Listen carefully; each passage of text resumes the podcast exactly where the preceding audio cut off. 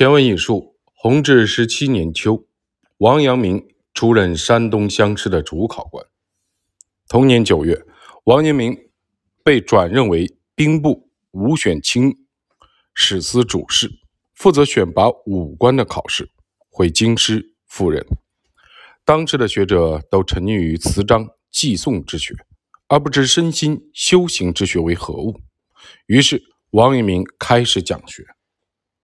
希望借此启迪大家的心智，使他们树立圣人之志。一时间闻者四起。历年即弘治十八年，也有人愿意拜在阳明门下，跟随他学习。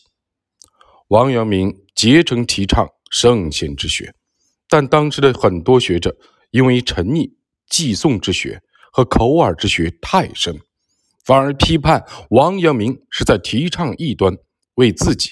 博取声名，但非常庆幸的是，当时有一位学者对王阳明非常支持。那位学者不是别人，正是翰林院庶吉士詹甘泉。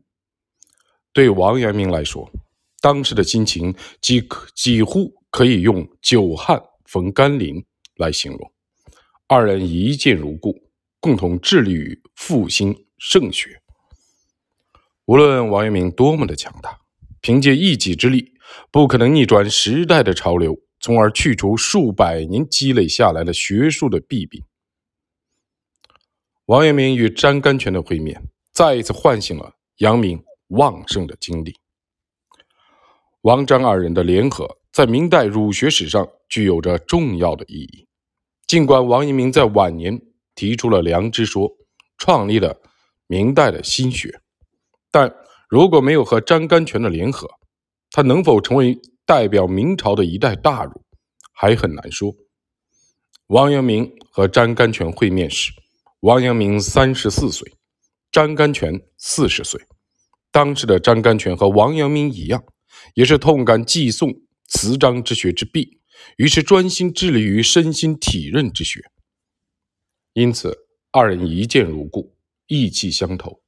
共同发誓要为复兴圣学而努力。王阳明和张甘泉是明代中期的双璧，是两大学派的巨头。据说二人皆称赞对方：“此等人物未曾遇见。”张甘泉名若水，字元敏，号甘泉，世称甘泉先生。明宪宗成化二年（一四六六年），出生于广东省。增城县甘泉郡，明世宗嘉靖三十九年（一五六零年）去世，享年九十五岁。去世后和穆孔辉一样，谥号文简。张甘泉比王阳明年长六岁，但比王阳明晚去世三十二年。明孝宗弘治五年（一四九二年）。张甘泉二十七岁，是年张甘泉参加地方乡试，一举成功。但由于他不喜欢仕途，于是跟随陈宪章学习儒学。其后，张甘泉遵从母命，进入国子监学习。弘治十八年（一五零五年），四十岁的张甘泉中进士。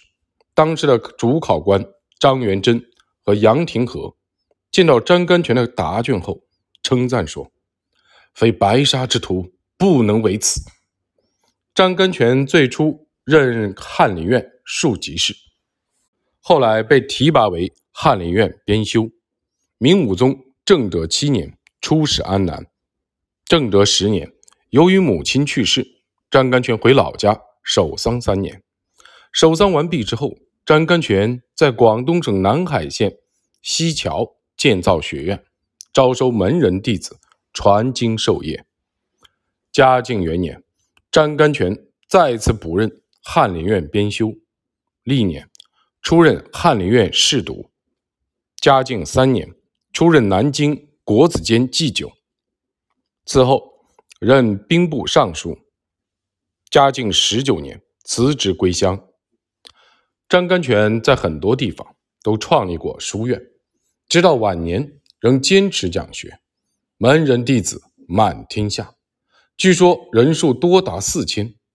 张甘泉晚年身体硬朗，九十岁时还去游览南岳，著有《二礼经传册》《春秋正传》《古乐经传》《圣学格物通》《心性书》《杨子折中》《尊道录》《甘泉心论》《白沙师教解注》《甘泉集》等等。张甘泉师从陈宪章，前文已述。陈宪章是吴与弼的弟子，和娄亮师出同门。王阳明同娄亮请教过宋儒的格物说，而张甘泉是陈宪章的弟子，二人又在京城谋面，这不能不说是一段奇缘。此外，二人同时提倡体认之学，也不是毫无理由的。陈宪章虽然信奉程朱理学，但他并不是特别的遵守。后来创立了自己的主静心学。从心学的发展来看，陈宪章应该算是王阳明的前辈。张甘泉也非常有主见，提出了随处体认天理学说。他本来以为恩师会批评自己，但陈宪章对此大加赞赏，称其为“此乃参前以恒之学”。陈宪章允许张甘泉发展自己的学说。这也成为张甘泉后来做学问的缘起。参前一横语出《论语卫灵公篇》，子张问如何才能使自己的主张行得通，孔子回答说：“言忠信，行笃敬，虽蛮貊之邦行矣；言不忠信，行不笃敬，虽周礼行乎哉？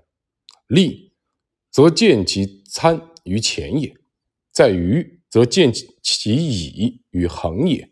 夫然后行。